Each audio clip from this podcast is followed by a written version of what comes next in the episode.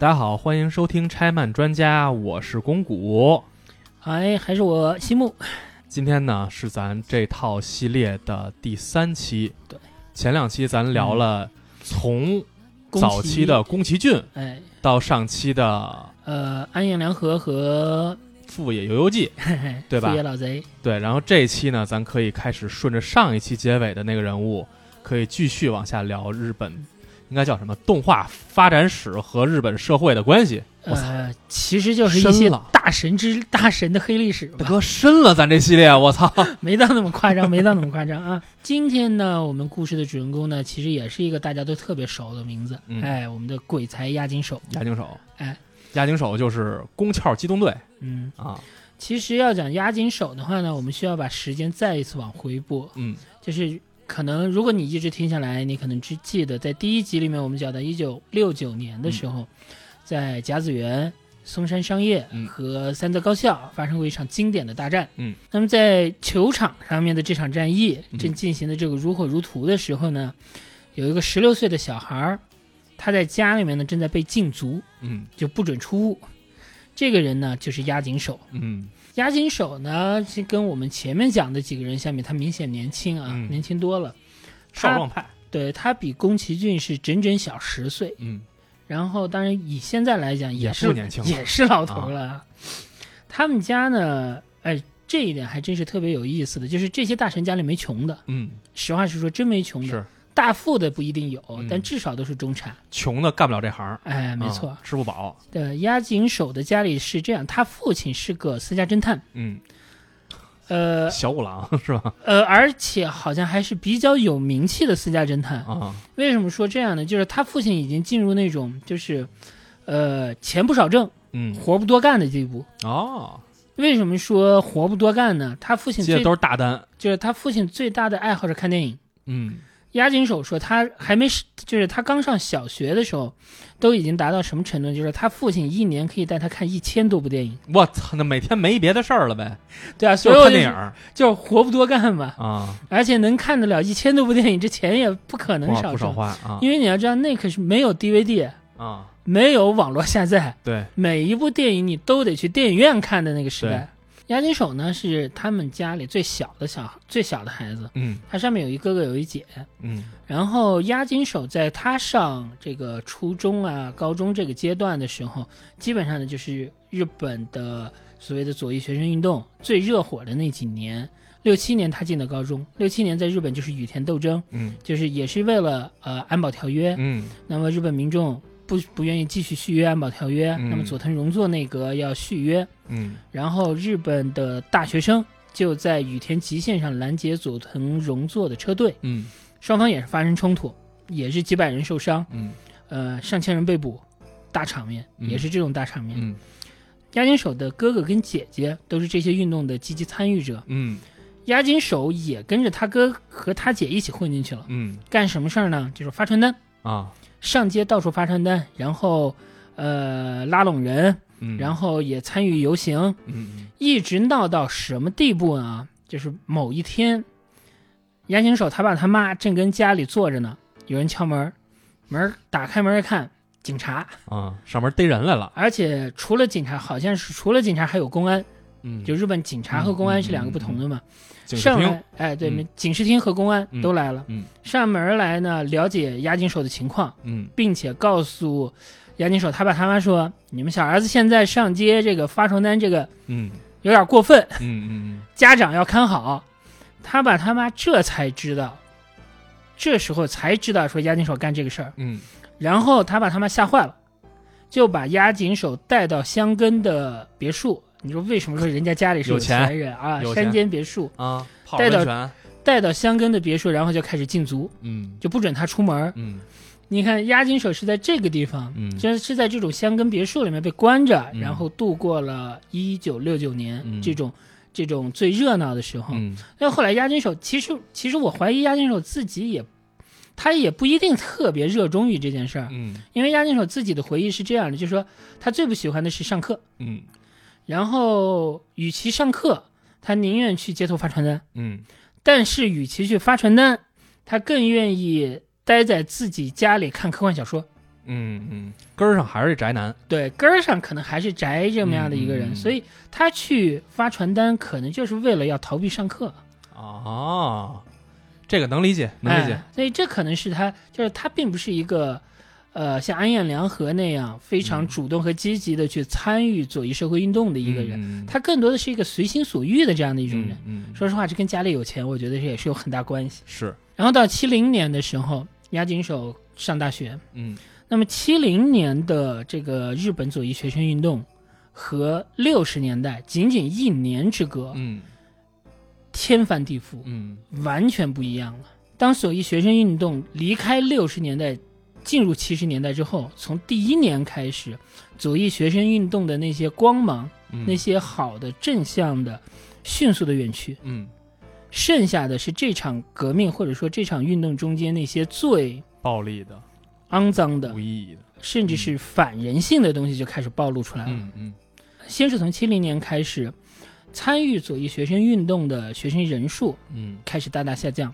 从七零年之后，再也没有一次特别有名气的嗯，这种街头抗议的街头运动。嗯一方面来讲，是一波年轻人毕业了；从更深层次的角度上来讲，日本人自己的分析是，到七零年到七五年，日本已经连续十年经济 GDP 高速发展，是的，甚至是每年都百分之十以上的这样的程度发展。嗯，嗯在这样一个社会里嗯面，钱来了。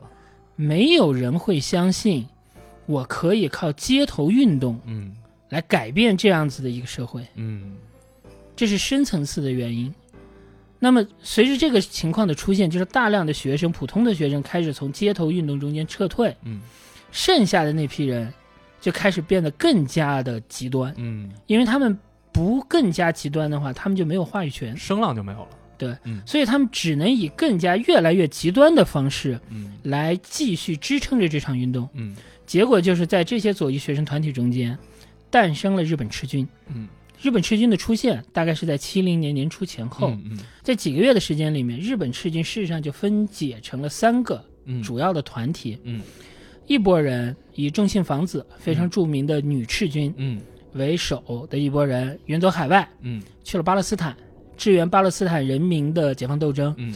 还有一拨人在七零年的时候，他们制造了一个，呃，也是一个非常著名的事件，就是一二三号航班劫持事件。他们劫持了一架日本全日空的航班，民航。民一劫持了一架民航，嗯飞去了朝鲜。但是这两拨人呢，他们还都不是左翼运动最终在日本变得就是名声扫地。的罪魁祸首。嗯真正的罪魁祸首的是第三拨人，嗯他们制造了一个可以说是骇人听闻的浅间山庄事件。嗯浅间山庄事件是怎么一回事呢？就是七二年，一九七二年五月的时候，一群日本赤军五六个人，在群马县浅间这里是一个山地，嗯在这里呢与呃警察机动队遭遇，嗯双方发生交火，嗯然后他们在奔逃的过程中间，嗯、进入了一个山间守护人的一个山间的那种独立的房子，嗯扣押了这个山间守灵人的呃妻子。然后在解决这个人质扣押事件的过程中间，整个事情因为一直被电视台的记者不间断的二十四小时直播嘛，所以呢，在日本有百分之九十以上的观众每天都在关注这件事情。嗯这件事情关注的影响度大到了什么地步啊？就是我们可能都知道有一种产品叫杯面，嗯日清杯面。嗯嗯日清杯面之所以火，就是因为当时围困浅间山庄的日本警察，嗯呃，因为冬天嗯特别冷，又是山里面，他们就以杯面嗯来取暖、充饥。通过电视的直播，使得日清杯面从那个时候起一直火到现在。嗯你可以想象这个这个面有多大。嗯嗯嗯那么后来谈判破裂了之后，呃，日本警察也机动队就破门而入，嗯把劫持者全部控制住，把人质救了出来。嗯这个时候，民众的同情心是在赤军这边的，嗯。因为被救出来的这个山庄呃山庄看守人的妻子，也就提到说，其实这些人对他特别好，嗯。照顾他的安全，嗯。然后让他住在远离呃让他处在远离交火前线的房子里面，非常彬彬有礼。嗯。日本民众都认为，你可以谈嘛，嗯。对吧？嗯。这是一个这是一个可以谈的事儿。警察为什么要那么急的就、嗯就打进去呢，万一造成了伤人质受伤人质受伤嗯。或者怎么样，对方犯罪分子也是人嘛，也有人权，为什么你们一定要用武力解决？嗯。所以一开始民众的同情嗯。是站在赤军这边的，嗯。但是随着警察对于这件事儿调查的继续持续进行，嗯。开始一个非常黑暗的事实就暴露出来了。嗯。这批人他们在浅间山庄事事发之前很长一段时间，他们就已经进入了这里，嗯。然后他们建立了一个山间基地。嗯。在训练过程中间，他们进行了内部的讨论。对，内部的大讨论。嗯嗯。在这种讨论中间，嗯。有一部分人，嗯。同样是赤军啊，嗯。有一部分人，他们就成为了大家批评的对象。嗯。这个批评进行到最后，导致了一个什么样的结果呢？嗯。好几名这个同伴嗯，被剩下的这些恐怖分子屠杀了，殴打致死，嗯刑讯致死，嗯然后尸体被埋在他们的山间基地的后院里，嗯其中甚至包括一名八个月身孕八个月的女性。哦，当警察把这些人的极端了是吧？对，当嗯警察把这些人的尸体挖出来的时候，你要知道全程二十四小时直播呀。嗯那么这个事情就迅速的摧毁了所谓日本赤军在日本民众中间的一个一个一个信息、嗯。一个形象。嗯。因为人们无法相信你，嗯。你对自己人，嗯。甚至还是怀孕这么大月份的女性，嗯，你都能够下杀手，到这个程度。我们怎么可能相信你会为了所谓的正义事业嗯。而不牺牲我们？嗯。所以这个事件前后联系在一起，叫做浅间山庄和呃山岳基地事件。嗯这个事情在，即使是今天，在包括一些心理学研究啊什么之类，也都会经常被提出来。嗯它展示了这种进入疯狂状态的恐怖分子，嗯在这种呃压力巨大、嗯封闭的这种环境之下，所可能发生的，我们谈出来就是最黑暗的嗯人性最黑暗的那一面。嗯，像这种就是我们说毫无人性的这种杀戮，嗯在日本嗯确实发生过很多次。是，那么毫无疑问，嗯。当这些事件连续爆发了之后，嗯。所谓日本赤军嗯，在日本的形象上面，嗯。那基本上就是人人喊打，就是嗯。民众的支持嗯。迅速的从左翼学生这一边嗯。立刻很快在短短几年之内全部离开了。嗯。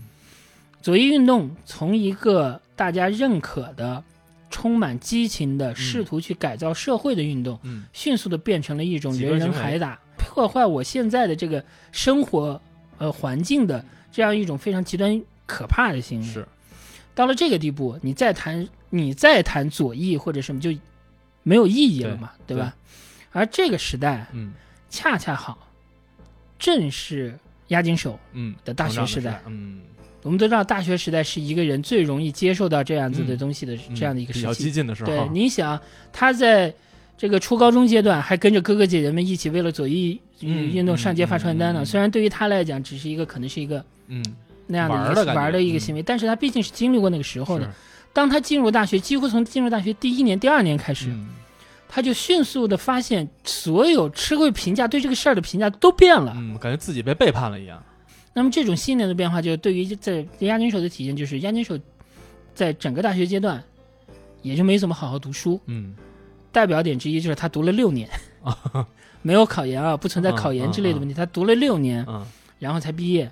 在大学期间，他唯一坚持下来的爱好，就是一个是他父亲从小培养起来的狂看片，嗯一年看一千多部电影，嗯继续持续着这样子来。嗯，然后就是看科幻小说，在这个事儿上，我们是有天眼的。对，你回头想想，他在后来做的那些作品，嗯。无论是《宫壳》嗯。还是呃，你像《机动警察》，嗯。你一样能看到这段经历，就是这种剧烈的这种变化，对在他的思想上留下的一个深刻的东西。是，在他的这些个作品里面，所谓的革命派，嗯。所谓的激进派，嗯。又往往是一个什么样的形象？嗯嗯嗯，好像正义和秩序这个东西，在他那块是一个比较中性的词，或者讲，呃，我觉得他就是对这些所有的都没有信心，嗯。就是只要是人组成的团体，嗯。在他看来都不会是，最终都不会是什么好东西，是，要不然就堕落成为像某种程度上的政府，就是他在《宫壳》里面所描述的那种，呃，掌控一切的那种嗯，巨大黑手的东西，嗯，要不然就变成比方说像迷之十一人啊之类那种，就是以剧烈的、激烈的手段嗯，去去不顾一切的改变，去去做革命行动的那样子嗯。的恐怖分子的那种形象，在他的作品中间，只要人成了团，嗯，就不会有好下场。都说日本是一个极端的民族哈，有很多说法，说是举与刀也好，什么也好。我我其实不是特别认可举与刀这个说法，但是我能够理解体会到的是，日本是一个极端的民族，他们好像特别习惯性的走到一个事儿的一端，然后很快速的这个这个就会变到另一端。我同意你一点，这个就不展开来讲。嗯我们回到押金手身上，嗯他到七六年才毕业，然后他进的是龙之子。嗯，八一年的时候，他第一次获得独立执掌一部片子的机会，很快啊，哎，嗯混得还不错。嗯八一年就开始独立执掌一部片子，嗯这个片子就是《福星小子》的第一部剧场版。嗯，还拿的是大制作，就是我们哎，我发现大佬们特别顺利，大学一毕业就进大厂，进完大厂过几年就拿出能立得住自己的项目。我觉得这个事儿是这样。嗯首先，那个时候的日本动画业界嗯，没什么小厂。其实，在当时，你像龙之子、像嗯日升社这里，嗯其实说实话，在当时都是小厂。啊，你得这么想，他当时其实都是小厂。再一个就是，在毕竟那个时候就仅仅还只是七八十年代，是，一年下来，呃，值得你记住的嗯。牛逼的作者、嗯。牛逼的漫画，嗯。包括整个这个就是整个这个业界的盘子，嗯。还没像现在这么大。嗯。新人出头还是比较容易的，嗯。业内也没有现在这么渊流复杂的这样子的，它就那三大系统嘛。嗯。这你只要是这三大系统嗯。进去了之后，你或许或多或少你都有前辈、嗯。后辈，是吧？前辈一提携，嗯后辈大家再一帮忙，嗯传个局，只要你自个儿的能力不是特别差，这个东西就出来了。都有机会。嗯，嗯，所以呢，八一年的所以说明什么呀？说明想干什么尽早干，尽早别等这个行业成熟了你再进去，那样你机会就少了嗯。趁它萌芽的时候赶紧干。就出名要趁早。没错。回到押金手，然后八一年的时候呢，他执掌了第一部就是《福星小子》的第一个剧场版。嗯，就我不知道你记不记得《福星小子》的剧情，并不太记得了。不太记得了就是这是高桥柳美子嗯。在《乱马》之前的一个作品，嗯，跟雷姆是吧？对，没错，嗯。祝星当、嗯。拉姆，嗯哦，拉拉姆操，坏了坏了蓝头发那个，露馅儿了，我操！啊，就是他跟呃《乱马二分之一》的风格上很接近，嗯搞笑番，嗯。呃，青春少年、嗯。美少女，嗯。然后呃，祝新当是一个那种色色的小子，有点儿窝囊废，但嗯同时是也色色的一小子。嗯。拉姆是个外星人，嗯。但是同时也是一个身材火辣，嗯，爱穿豹纹。豹纹猫娘。哎，没错，嗯。就是片子时不时的就会打一点软色情，是。时不时的擦一点边，但是整体的剧情，还是那会儿的漫画好，对吧？全是软色情，对吧？就整体还是一个轻松搞笑番，是。这是这么样的一个东西。是。他呃，押金手导演的第一部，嗯。应该说这个市场反响也不错，嗯。然后原作者也很满意，观众也很满意，所以很快呢，呃，他就有了机会导演第二部，这就是我们在上一集里面要提到的《福星小子二：起立梦中人》。嗯，这片儿你要是看过了，你就知道押金手不愧是押金手。就是你知道，就是当一个天才走上邪路了之后，他迟早会暴露出来的，嗯。他的尾巴是迟早会露出出来的。嗯嗯记得我们刚才说的《福星小子》，整体而言是一个轻松的搞笑番，嗯带软色情边儿，嗯，对吧？嗯《福星小子二》的这个剧场版是一个什么样的剧情呢？嗯拉姆，嗯呃，和朱新当嗯他们所在的学员要搞学员祭，然后在学员祭的前一天，所有的人都在努力要布置学员祭，然后突然有人感觉这个事儿我好像做过一遍，哦，我我为什么我这个事儿又做了一遍？嗯嗯然后就出现了这样子的剧情，嗯。然后最终实际上是什么事儿呢？嗯。是一个外星人，嗯。一个局外的外星人，嗯他需要吸取拉姆嗯。情绪特别好的时候，嗯，脑子所散发的一个物质，嗯。所以他把众人拉进了拉姆的一个梦境。嗯。这个梦境在永远不断的重复学员季的前一天，因为拉姆在那个时候说了一句话。嗯，哎呀，我希望这个世界，这个时间要是永远停留在这里就好了，嗯这是我最快乐的时刻。后来出了一个续作，叫《凉宫春日的消失》。就你听这个剧情，你就会知感觉到这个，如果是一个轻松搞笑番是这个剧情的话，嗯或多或少有点不对劲，对吧？嗯就如果你再去看那个片子，嗯你会发现这个片子它的基底啊，嗯确确实实它有很多段落是轻松搞笑的，嗯但它的基底绝对不轻松，嗯它的基底甚至是很惊悚的。嗯它片子中间时不时的就突然给你来一段什么呢？比方说，这个大家都觉得有点不对了，嗯然后当天晚上决定不留在学校里面了，然后要回家，然后莫名其妙的都回到了学校门口。嗯，那个段落非常压紧手，你知道吗？就是车停在十字路口，红绿灯，然后呃巨大的车轮闪过，没人说话，嗯死一般的沉寂，然后啊又回来了。嗯嗯，热梗就是你觉得这个情节它不该出现在一个轻松搞笑番里，嗯嗯嗯，有一点诡异感。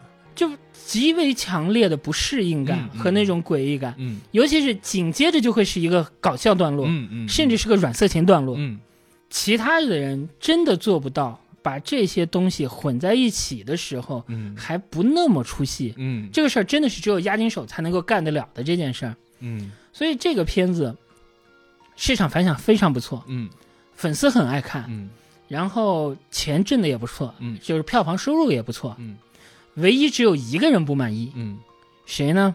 高桥柳美子。嗯，和我的原本作品风格太差异太大了。我的原作不是这样的。嗯高桥柳美子对这个片子非常不满意，嗯所以从这个片子之后，押井守就被踢出了福星小子的整个创作团队。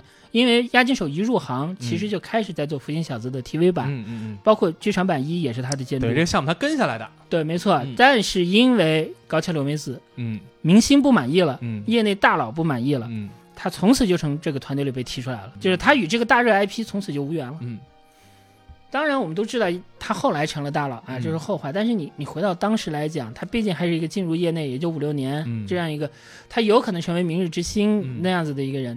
从这种团队里面被踢出来，对于他的职业生涯而言，嗯，巨大的打击。这就是天才跟我们的差别。嗯天才不是这么想的。嗯他离开这个《福星小子二》的这个团队了之后，嗯他和一个人合作，嗯呃，做了另外一部更加大胆的作品。这个人呢叫天野喜孝，嗯，他们做了一部叫做《天使之卵》。天野喜孝是他妈 是艺术家。就我这么评价这个就是我为了弄清楚这个片子到底是怎么回事儿，嗯。我把这个片子也找到资源下了。嗯我看了，我没坚持下去，嗯。我片段式的看了一些之后，我的感受是什么呢？就是嗯。我没看懂，嗯。但是我不愿意被震撼，嗯，就是玩过了。就我觉得这是什么？嗯就这不应该是，就是你如果我是觉得啊，如果嗯你是一个艺术家，嗯你想玩艺术品、嗯没有问题，嗯你怎么玩都成，但是你不应该在商业作品里面玩艺术品。你商业作品是要你要挣我们钱的，对对吧？你要挣我们钱的前提是你至少要让我看明白，嗯我喜欢不喜欢我可以另讲，嗯但你至少你这话你也可以跟姜。文说说，是不是呃，姜文其实好多了，他啊？是吗？我觉得他好多了，就是他做的让人看不明白的东西，市场也已经告诉他结果。嗯嗯嗯嗯。天野喜孝是谁？天野喜孝，如果大家有兴趣的话，可以看一下《最终幻想》，从第一部，如果我没记错的话，应该是到至今为止吧，好像是所有的它的 logo 上的那个画儿，每一座都是天野喜孝画的。你可以看那个那个画儿本身，它就是一个非常，其实不是抽象，而是很很古怪的一种画风。嗯我就这么说，就是《嗯天使之卵》最让我作为我看片段式的看过的这个感受而言，嗯嗯它最让我难以接受的，还真还不全是第一部是看不懂，嗯第一部是看不懂。但是比看不懂更让人难以接受的是那个画风，嗯加上压紧手的那种方式，嗯给我的感觉是这个片子我看的压抑，嗯就我看的郁闷，嗯嗯，是怪吗？就是我看的心里很丧。啊，但是天喜笑本身那个画风，我感觉是偏唯美的。它唯美到了一个阴间的地步，就像就像这一届，就像东京奥运会会的那个东西，就是啊就是你说东京奥运会上面的那个东西，它是不是艺术？嗯，我承认它是艺术，嗯嗯但是你出现在这样的一个场合，嗯。你给我的感觉是我难受的很，嗯嗯嗯，对你举东京奥运会例子，大概就心里有数了。对吧？就是如果说一个作品，一个尤其是还是一个商业作品，嗯你让我看不懂，已经是该千刀万剐了。嗯你甚至还让我看的心里堵，嗯，那我为什么要跟你合作？我为什么要继续看你下去呢？对吧？嗯？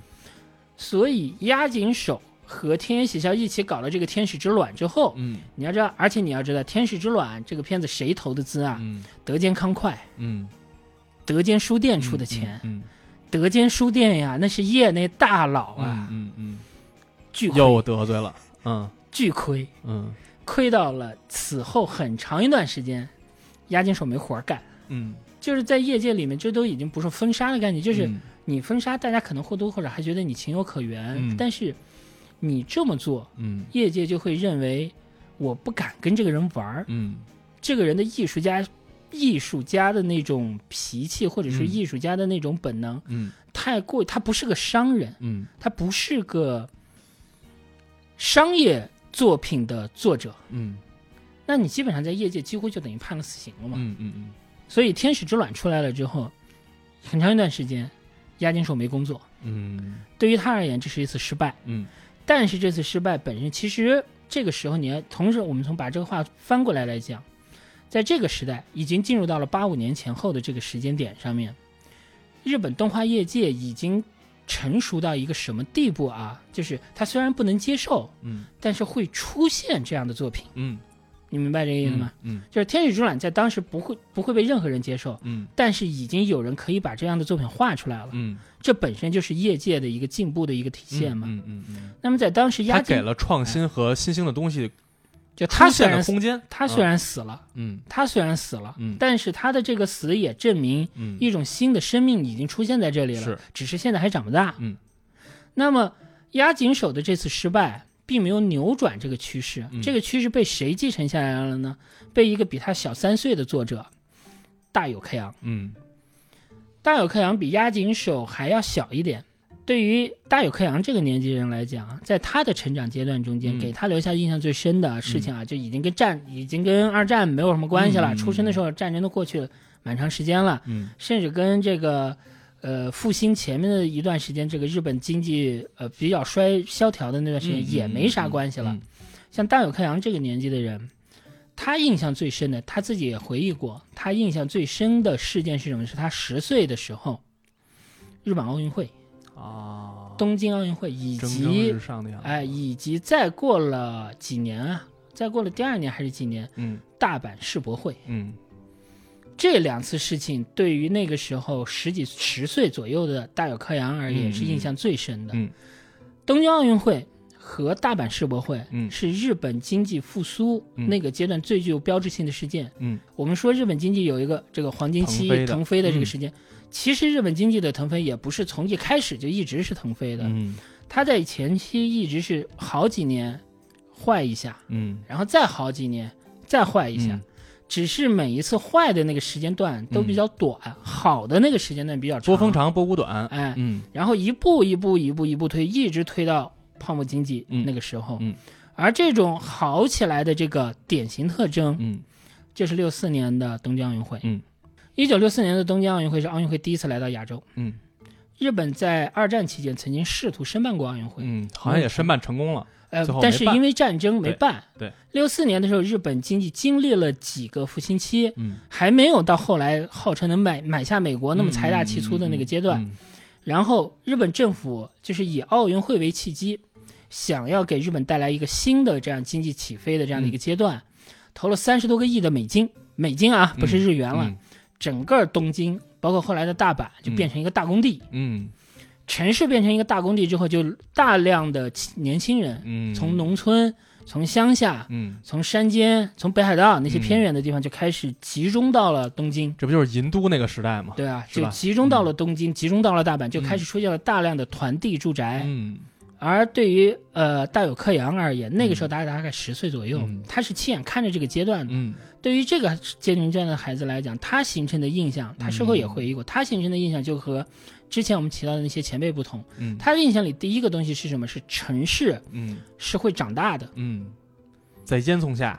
整个城市像个生命体一样，嗯。每一年每一年是是会蓬勃变大的。嗯这个感觉就我其实我觉得我们中国人是能够理解这种感受的。是的，就我以我的个人印象来讲，嗯。我以我个人的印象，我我我我你是北京人，嗯。我是零三年的时候我到的北京。嗯。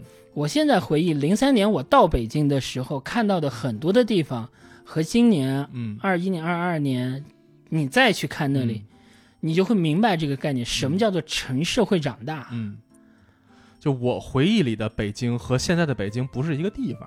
同样，北京也其实我们中国也经历过这样的嗯像、北京奥运会，对，上海世博会，对，这即使对于中国人，北京奥运会之后的那段时间，嗯就零八年之后，整个北京无论从城市建设还是整个中国的感觉上面，都是一个嗯大有克洋当时经历的，嗯，那代日本人所经历的、嗯就是这样的一个过程，嗯只不过他比我们早了三十年。嗯所以回头来讲，你会发现大有克洋的这段印象，就是他幼年时期对大有克洋形成的这个印象，嗯在大有克洋脑袋里面所形成的这个这个感受，嗯在他后来的作品中间，就是还是那句话，什么样的人有过之前有过什么样的经历，嗯，在他的后期作品中间体现的非常明显。没错，蒸汽男孩。想，想阿基拉，嗯我们都还不用说蒸汽男孩，嗯更早一点，你想想嗯大炮之家，嗯想想阿基拉，嗯想想最初武器，你会发现大有克洋他的几乎所有的作品嗯。都是以城市为舞台嗯。而展开的，嗯，尤其是阿基拉中间的那个东京城，是。那里面还有明显的奥运会的那个对。那那个那个痕迹，这这些都是来自于他幼年的经历给他、嗯。给他构成的影响。所以说，大有克洋被我们认为是第一个，就是第一代啊，属于城市的作者。你像之前的，我们说宫崎骏也好，说福野也好，嗯他们还不是严格意义上的属于城市的作者。嗯，尤其是你像宫崎骏这家伙，嗯嗯他几乎跟城市站在对立面，对，没错，他的故事几乎全部发生在田间乡野、农村这样的嗯就是很乡野的这种山里。对。大有克洋的故事几乎都在城市，而且从大有克洋开始，就是在技法上面来讲，嗯。大有克洋开创了日本动画的一个所谓的叫做新浪潮时代。嗯新浪潮是一个很关键，是一个很学术化的词，我们不嗯多解释，但是你可以理解，就是新浪潮是属于现代化的一种工业之后的，工业时代的一种一种整体思维方式。是的它不仅仅是一个作画结构了。嗯，因为因为大有克洋的这种典型的特征，嗯所以在日本动画业界是有一个说法，就是大有之前，嗯大有之后。嗯你可以看得到这个人的重要性。嗯虽然说以我们现在大有克洋已经没有什么，似乎没有什么作品出来了，嗯就是但是这个人的出现本身，对于日本动画史而言，就是一个划分时代的嗯一个东西。嗯而且在他当时的那个时间点上，嗯对他影响最大的，除了我们刚才说的城市化的之外，还有一个很重要的东西，就是在上一集里我们也提到过科幻浪潮。嗯一九七八年，就是高达出现的前一年，嗯大有克洋也大概正在学习的这个阶段的时候，划时代的一部电影上映，《嗯星球大战》。嗯星球大战的出现，既是科幻潮的推动，嗯，本身也是科幻潮达到一个顶点的这样的一个标志嘛。卢卡斯划时代的一个产品，我们现在很难体会到那种是那个时代。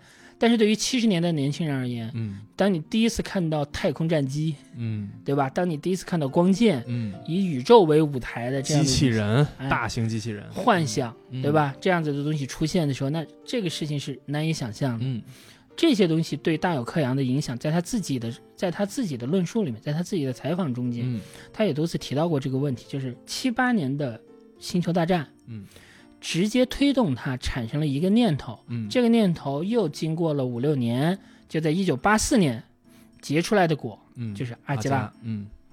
而阿基拉这个作品，嗯。在我们的这个讲述中间，它的意义点或者说它的标志点在哪里呢？思考这样一个问题：日本动画真正属于日本动画的标志物，嗯。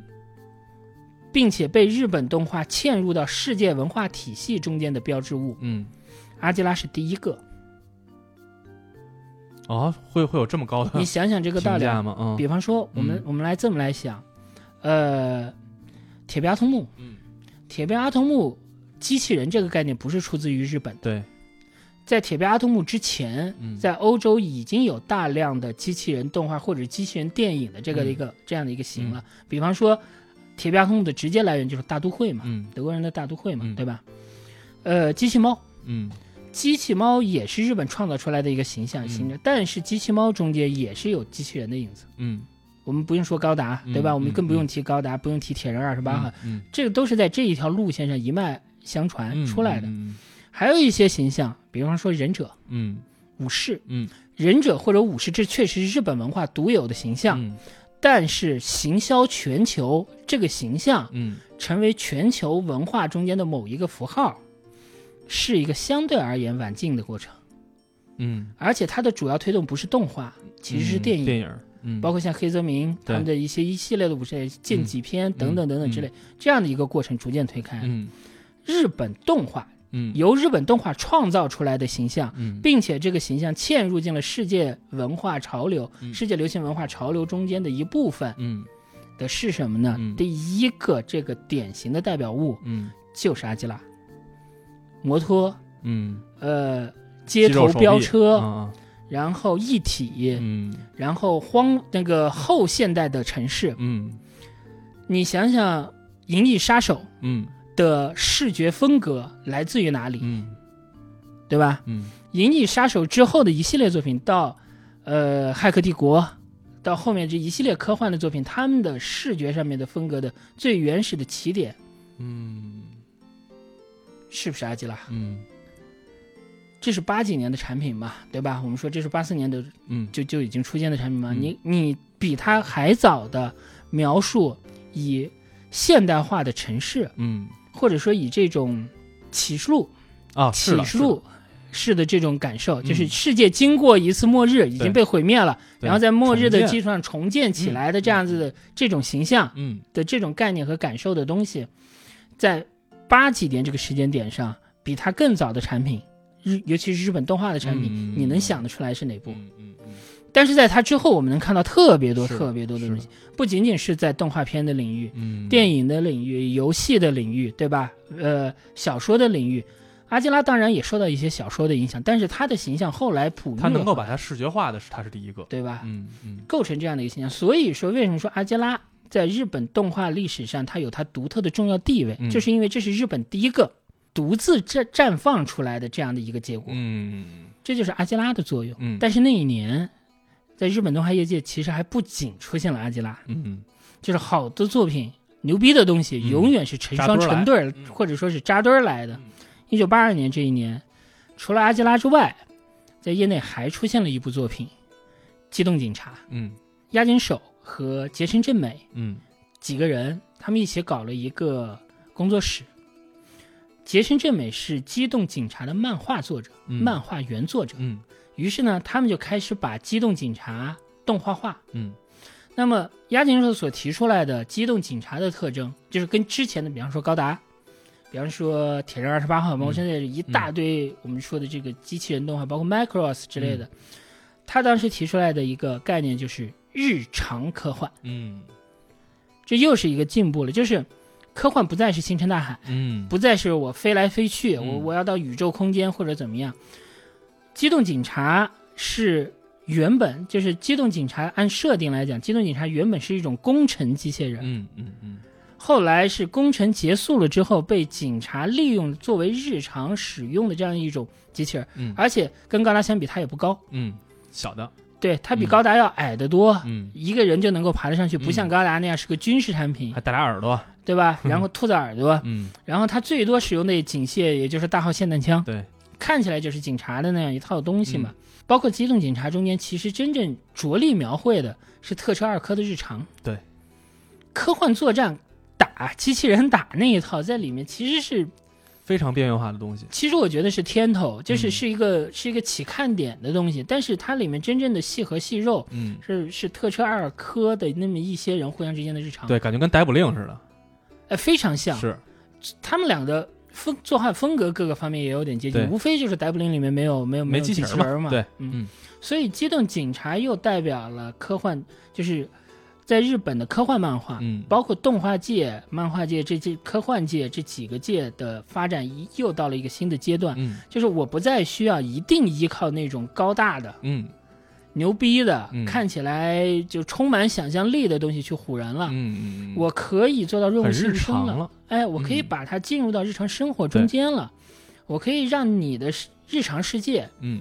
以一种充满想象力的方式表现出来。嗯嗯嗯嗯。还是那句话，押井守是做这种类型作品的大师，嗯，他就是特把别擅长科幻融入生活，就他特别擅长把一些看起来风马牛不相及的那个因素，嗯。在他手里他能嫁接到一起，嗯，而且你看完了之后，你还不觉得难受、嗯。奇怪，这个是作为呃这一代漫画作者而言，我觉得是押井守是是是非常独特的一种能力。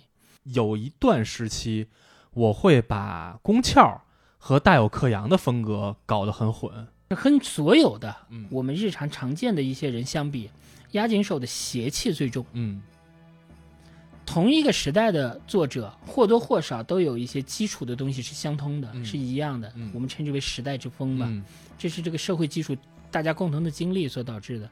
但是押金手在这个基础之上，押金手往往容易出现一些比较偏邪的东西。嗯他很爱用一些意象性的画面嗯来体来讲述一些不是台词和剧情能告诉你的东西。嗯就他很善于传达这样的一种氛围嗯，和感受。写意而不写实。对，嗯而大有克洋嗯并不太喜欢这么做，嗯他更多的是靠什么？一种荒诞，嗯。就是它整体背景的荒诞性，嗯有点像黑色幽默。嗯。最明显的，比方说，呃，最初武器，嗯。对吧？嗯。其实大炮之家也是，嗯。但是他在这个故事的推进过程中间，他并不经常给你留白，嗯。他的剧情还是比较满的，无论是嗯台词、人物的表现还是什么。更扎实，剧情上更扎实。押井守就跟押井守就特别爱玩嗯。大面积的留白。你像大友或者说是呃押井守这这一批人，他们是一路人。对，他们的这个一路，除了我们刚才提到的一些体现之外，其实嗯还有一个特点，他们的作品中间对政治的关关心和表现嗯极为鲜明。嗯嗯嗯，而且我觉得都相对悲观吧。悲观是一定的，嗯而且他们特别热衷于，就是尤其是押井守，嗯极其喜欢谈论政治事件，或者是一个自己制造的政治事件。嗯在当时那个时候，就是在这个时候了，嗯已经进入到了八十年代中后期的这个时间点上。嗯日本最大的政治事件是什么呢？嗯最大的出现的问题是什么呢？其实还是一个老问题，日美安保条约。嗯因为我们知道，在八十年代中后期，尤其是在就是冷战虽然说还没有结束，嗯但是我们已经整体上可以认为冷战在放缓。嗯苏联在各个方面明显已经开始越来越跟不上美国了。嗯那么，日美安保条约在冷战时期对于日本而言有一个很重要的作用，就是核保护伞，嗯对吧？它是有一个现实需要的。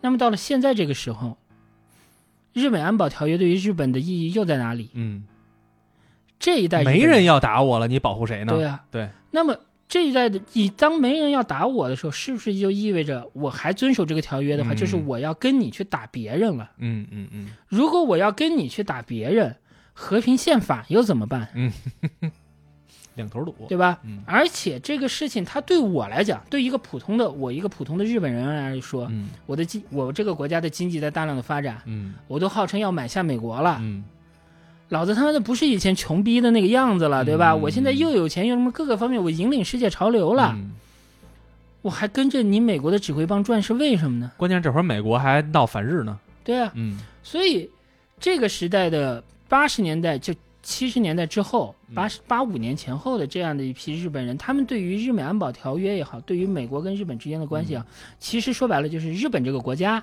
在国际社会，你到底是个什么定位？嗯你到底是干什么的？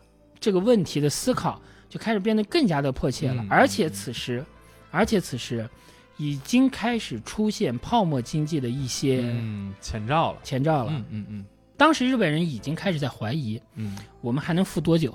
是，有脑子都开始怀疑了。就是危机已经出现在了地平线上了，嗯一般民众还在街头挥舞着嗯万元大钞打出租车那个状态呢。嗯但是稍微对这个对，尤其对之前的经历有的已经开始在想后面会不会出现什么样的情况，就是困惑、疑问，取代了六七十年代的那种积极和进取，嗯成为了这个时代思考的主流。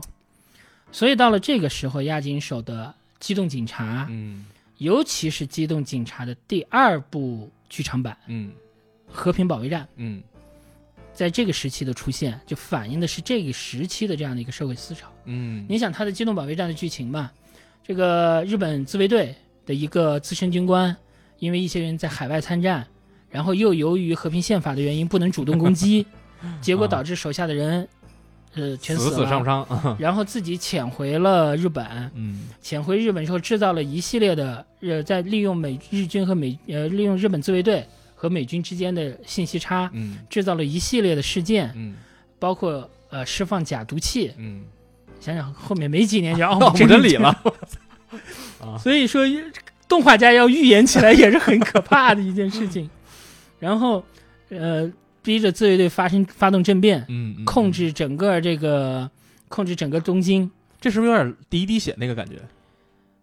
跟第一滴血倒不是，就是嗯这个主角嗯在整个片子的绝大多数时候是没有出现过的，嗯他只在中间和结尾出现了一点点幕后黑手。嗯，而他之所以这他的这种幕后黑手之所以能够成功的原因是什么呢？嗯其实就是因为不信任，以及这些社会问题是早都存在的，他也早都看到了。嗯他想要告诉日本人的是，你们其实早都已经在战争状态里了，嗯，整个社会早都已经处于战争状态中了，嗯只是你们不爱承认，嗯你们拿一个和平宪法当幌子，你们自己不承认。我现在就是要把这个东西揭开，让你们看到，其实战争状态早就在你们身边，嗯危机早在你们身边。嗯，其实它就是这样子的一个意思和状态。那它背后的东西是什么？嗯是什么东西让作者开始发出了这样子的声音、这样的想法？其实回头来看，还是我们在第一集里面我们就在不停阐述的这个问题，就是战后日本，战后的日本始终在面临这样的一个问题，就是国家主体性嗯。和我社会进步嗯。和我的这个我跟美国之间的关系 等等几个问题上面，嗯，它不协调。嗯，他们其实一直也在矛盾着，对，嗯。直到今天为止依然是这样。就是你要想挣钱，我们嗯常、我们用最简单的通俗话说，就是你要想挣钱，嗯。你就瞎了心的一门心思去挣钱。嗯，但是当你挣钱挣到一定的程度了之后，你就希望自己能够好好当个人了，在其他各个层面上被承认，嗯。可是人家不会承认你，嗯。你又要挣钱，你又要得到承认，那你到底想要怎么样？两个东西，跪下了就很难再站起来了。对啊，啊，你要是要站起来，你要是一定要站起来，嗯那你就要放弃你现在跪下得到的那些好处。但是如果你真的放弃了跪下得到的好处，你这个国家是否存在就是个问题。是没错没错没错，所以这个问题从在日本从那个时候开始，嗯，其实直到今天都还是没没有解解决掉掉，没错对吧？常日本人常说的日本这个国家在国际社会上的别扭性，嗯就是体现在这些地方嘛。所以这些呢，就是押井守对于当时的日本社会的现状整体的嗯一个一个看法。嗯这个看法一直持续到了哪里呢？一直嗯持续到了更后面了，嗯就是九五年他的《攻壳机动队》。嗯，但是我们整个这几期，嗯，我们都不会讲到《攻壳机动队》，可是我们讲要是不是？可是我们要提到，在九五年不要忘记，就像是就像是机动警察和阿基拉在同一年出现一样，九五、年也不止出现了《攻壳机动队》，嗯，九五年也出现了另一部作品，要了命了，是另外一部年是另外一群年轻人做的作品，而这个作品的影响，直到今天我们更加熟悉。嗯这个作品的名字就是《EV》。嗯，在下一集我们可能要讲的就是安野秀明的故事了。好的好的，所以看啊，就是从第一期我们聊这个话题到今天为止，咱聊了三期了。虽然下期要聊四期，整个这个主线我大概算是明白西木想要表达的东西了，就是各个时期的日本动画行业的这些大师也好，叫大神也好，他们的作品实际上都有各自那个时代的烙印的，或者说这些作者所印象深刻的自己所处的时代烙印的。所以通过这些作品，我们也能够反向的读出日本各个时期他们的社会的思潮也好，还是社会的特征也好。也正是因为这些思潮和特征，才让这些作品有了如今我们在看它的这些厚重的底蕴和基调。大有克洋，他经历了那届六四年的奥运会，于是后期他有各种各样他的所谓的神作们。我刚刚你说的时候，我想到哈，我们也经历了两次非常成功的奥运会了，一次是零八年，一次是今年二零二二年。这两届奥运会的环境下，我们的社会上其实有一些现在还在茁壮成长的十几岁也好，还是甚至于几岁也好的孩子们，看着如今的中国发展到今天的程度，那过个二十年、十年，等到那个时候来的时候，会不会也我们也有类似这样的伟大的作品出现呢？真的，我现在对这个事儿充满了期待。其实你已经可以看到征兆，嗯。比方说零零后，嗯，两千年前后出生的话，他在他八到十岁前后，正好差不多差不多就是北京奥运会和上海世博会。对，很明显，零零后对于我们这个国家的那种认知和自豪是吧？对，嗯明显要比他的前几代要强得多。没错就是文化自信嘛，文化自信就是在经济发展的过程中间被逐渐建立起来的。没错，没错。所以真的，我希望真的从心里希望，过一些年之后，我们能看到这样的代表我们自己的这些作品出现。下一期我们就要进入，马上要进入新千年了，离我们最近的一个时期，对我们最近的一些人了。痞子也来了，是吧？那下一期咱们再聊聊之后这些大师们又会有什么样的发展和他们的成就。好。好，就这样。